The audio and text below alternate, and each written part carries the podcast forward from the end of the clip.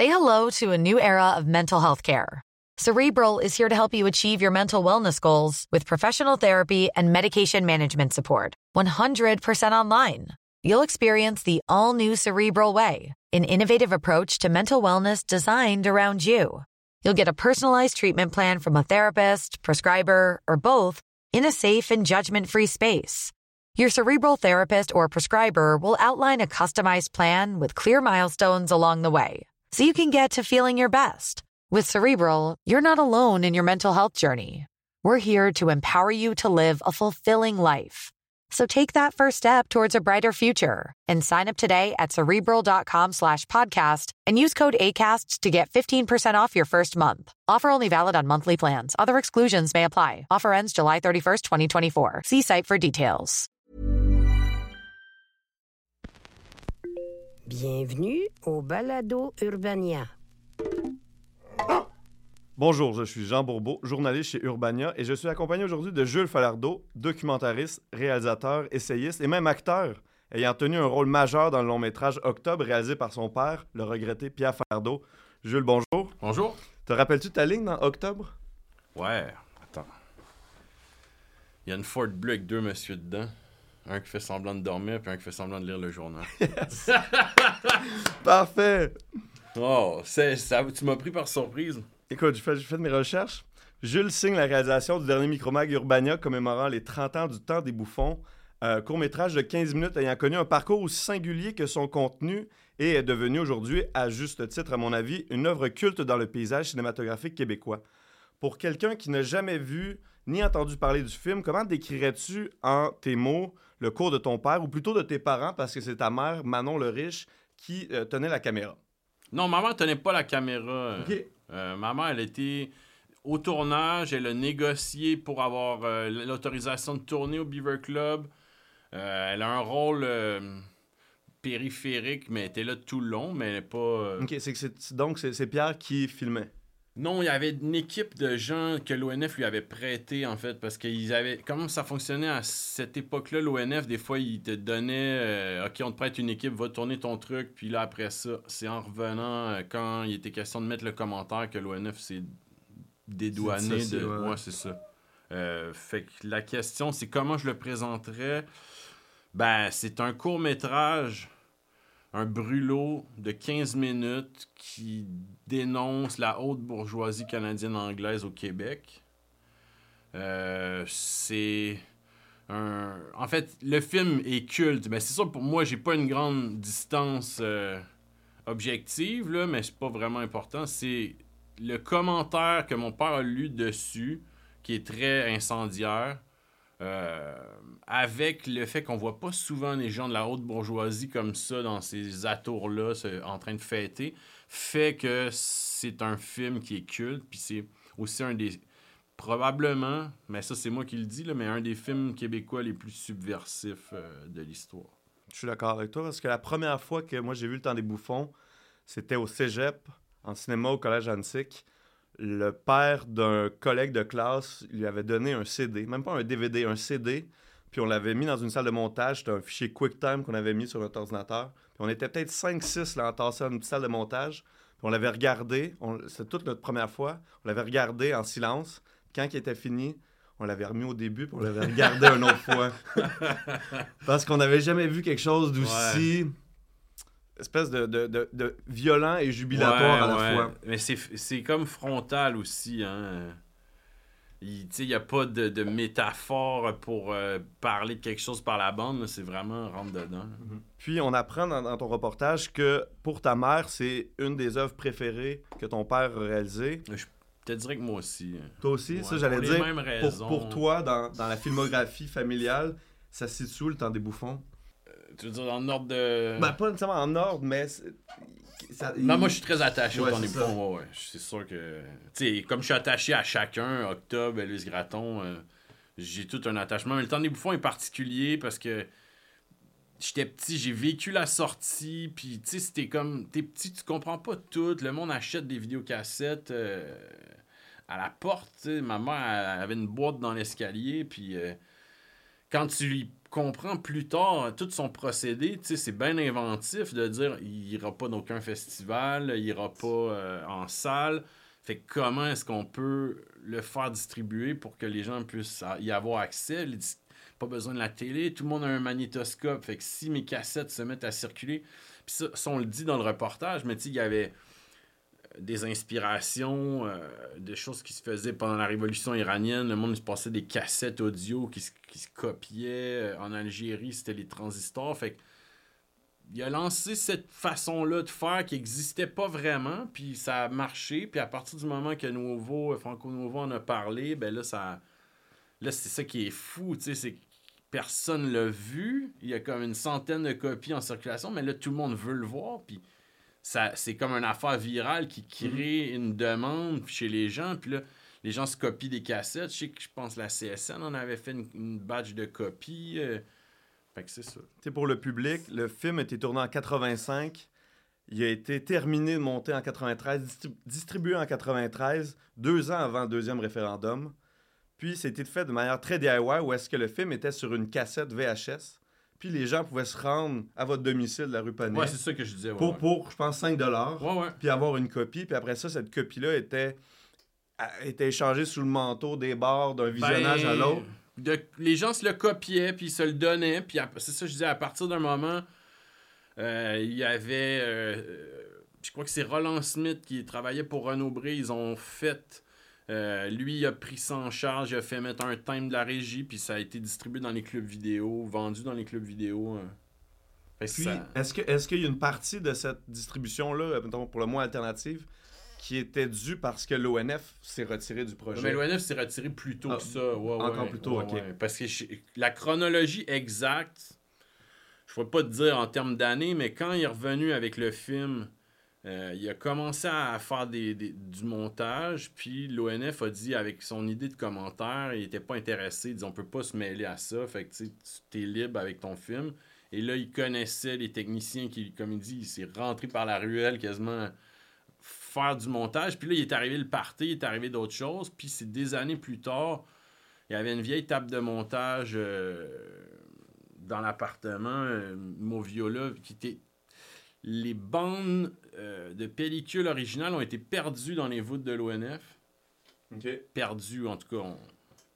Bref, ils ont retrouvé une copie, ils ont un inter négatif qui a été retransféré en vidéo. Mon père l'a monté.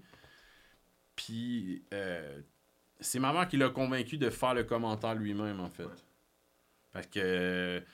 il y avait déjà sur Speak White qui est un, pour les gens qui savent pas, c'est un autre court-métrage que mon, frère, mon père avait fait avec Poulain. Il avait pris la voix d'une comédienne.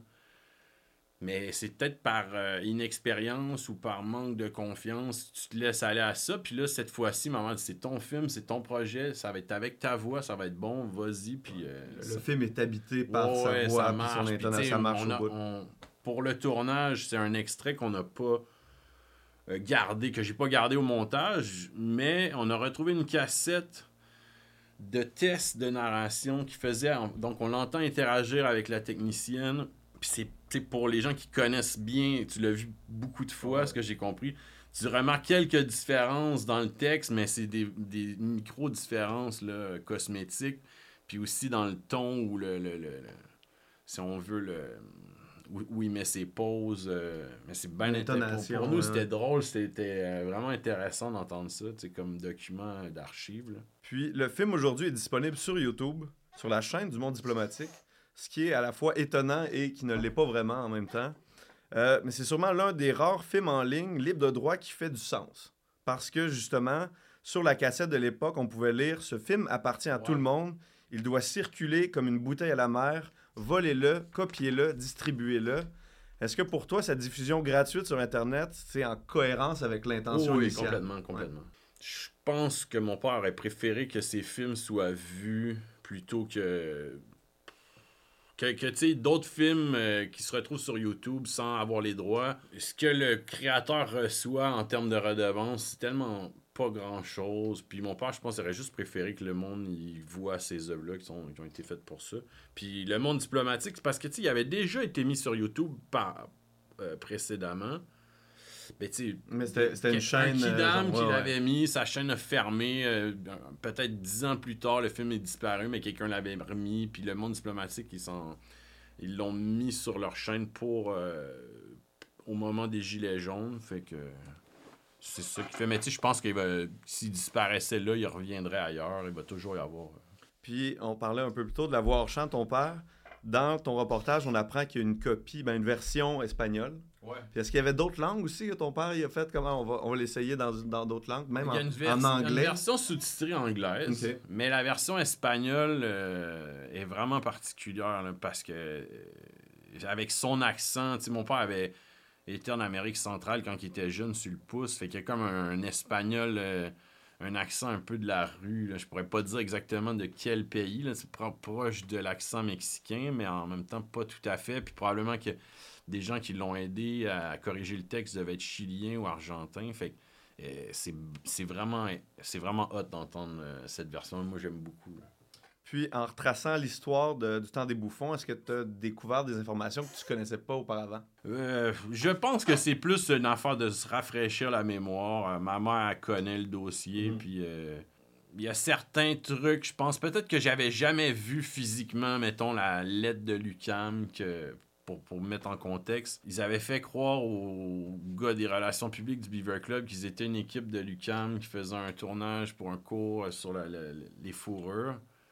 Et donc, il y avait une lettre euh, écrite par mon père, puis il a envoyé ma mère euh, plus jeune, plus belle, euh, le négocier. Puis j'avais jamais vu, je pense, le papier. Ça m'a fait tout drôle de le lire aussi. C'est peut-être une des seules affaires. Puis c'est sûr que je te disais la, la cassette VHS avec les tests. Mais d'informations, je pense pas que j'ai appris. mais là, peut-être je dis. peut-être je me mélange, mais je pense pas que j'ai appris grand-chose. Euh. Puis euh, 30 ans plus tard, parce que là c'est ça qu'on souligne, est-ce que euh, comment est-ce que tu trouves que le propos a vieilli? Comment est-ce qu'il serait accueilli par des générations, on va dire, nées après l'an 2000 Ben, ce serait à eux de le dire. hein. Moi, je l'ai projeté quelques fois. Il se fait encore demander. euh, tu sais, c'est drôle, il l'a fait en marge de tout le, le système, mais c'est son film qui a le plus voyagé. C'est son film qui a fait le plus de festivals, qui a eu le plus de prix.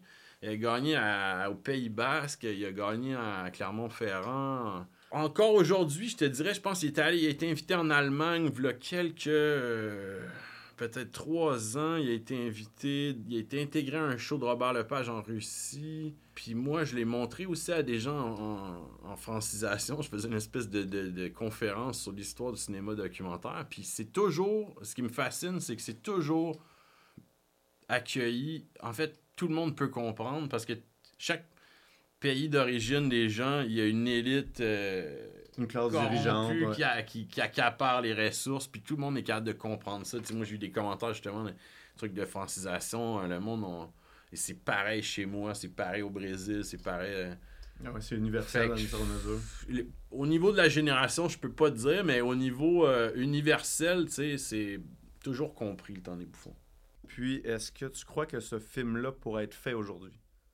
Euh, dans quel sens? Dans le sens de sa, de sa charge, soit politique, mais aussi, euh, on va dire, lyrique. Est-ce que ça passerait aujourd'hui? Même si ça n'a pas nécessairement si bien passé que ça dans les années Ouais. 90. Mais J'ai l'impression que c'est un genre d'œuvre qui est, qui est, qui est mis à l'index aujourd'hui, qui serait mis à l'index. Mais peut-être que les, probablement les gens sont peut-être plus frileux euh, avec des controverses, mais tu sais, il faut. De toute façon, les cinéastes aujourd'hui, c'est drôle en lisant le livre de, Sylvain Garel, qui est juste ici sur le, FLQ au cinéma, tu remarques qu'il y a comme une désaffection des cinéastes pour euh, les thèmes politiques, sociopolitiques, en tout cas. Puis je pense que je sais pas qui aurait. euh, un film qui aurait pas pu se faire dans les réseaux de financement parce que les institutions gouvernementales donnent pas d'argent à des films comme ça. Puis c'est de leur point de vue, c'est compréhensible aussi. Fait qu'il faut avoir euh, du guts pour mm, de dire je vais le faire, mais je vais le faire euh, sur mon bras. Mais n'importe qui, en fait, il y, en- a encore du monde qui font des films sur leur bras puis qui n'ont pas envie de se plier ou d'essayer de rentrer dans une case euh, que- qu'exigent les institutions. Mais j'ai pas encore vu quelqu'un faire quelque chose d'équivalent. Puis, tu sais, tu disais que c'est un film qui a beaucoup voyagé, qui a gagné des prix en Europe, Euh, il a même gagné un prix à Sudbury, au Canada anglais. Puis pour reprendre les paroles de ton père qui est en voix off, c'est toute l'histoire du Québec en raccourci, toute la réalité du Québec en résumé, clair, net pour une fois, comme grossi à la loupe. Mais pourtant, c'est pas un film qui est si connu au Québec, pourtant venant d'un réalisateur qui est assez connu. Pourquoi est-ce que tu dirais que Le Temps des Bouffons reste encore une œuvre un peu secrète? Ben, c'est une bonne question, ça, parce que je sais pas, moi, ce qui. J'ai l'impression que les gens qui ont connu la sortie, les gens plus vieux, euh, tout le monde connaît pas mal le temps des bouffons. Peut-être c'est une affaire de génération ou si t'as pas de, faut avoir un intérêt pour fouiller dans le cinéma québécois aussi. Des fois, il y a plein de films qu'on n'a jamais vus, que j'ai jamais vus, que t'as jamais vu, que l'ONF a fait. Il y a toutes sortes de. Faut, faut, euh, faut fouiller, faut être passionné, puis il faut aussi euh, les trouver, ces films-là. Le temps des bouffons, si t'en as jamais entendu parler, ben peut-être que t'as t'es plus porté à regarder des séries Netflix américaines ou coréennes, puis tu fouilles pas dans ce qui a été fait euh, précédemment dans le cinéma québécois, je, je sais pas. Puis, euh, peut-être dernière question. On dit que chaque film est composé d'amour, sujet de débat, certes, aux réponses variables, mais pour toi, Jules, l'amour dans le temps des bouffons, elle s'immisce où? Wow, t'en as des bonnes aujourd'hui. C'est ma, c'est ma dernière. Ouais. Euh... Mais je pense que c'est probablement un, un- de deux côtés, probablement une espèce d'amour de son peuple euh, et d'amour de, de, de la justice, j'imagine. Ça, c'est peut-être la réponse plus poétique. Puis bon, mais le fait que mon père et ma mère ont collaboré aussi euh, à ce film-là, comme sur le steak, un peu, ma mère a peut-être pris un- une présence plus forte parce qu'ils ont co-réalisé sur le film Le Steak, mais ils ont quand même. euh, tu sais, je trouve ça beau. Moi, quand ma mère a dit, ah, c'est moi qui, le, qui, qui a botté le cul pour qu'il fasse la narration, euh, tu sans ça, ça serait pas le même film, puis je trouve ça touchant. Parfait, écoute, c'est tout pour nous. Merci beaucoup, Jules. Euh, si cette discussion vous a plu, n'hésitez pas à partager cet épisode et à vous abonner à, notre chaîne. C'est Jean Bourbeau en compagnie de Jules Falardeau pour Urbania. Retrouvez-nous la semaine prochaine. Puis, euh, comme conclusion, là, on peut citer le maître de cérémonie au Beaver Club. We are magnificent people. Applaudissons. Bravo, bravo, applaudissons-nous. Ah, Merci beaucoup. Ouais, merci à toi. C'était un balado Urbania. Abonnez-vous donc.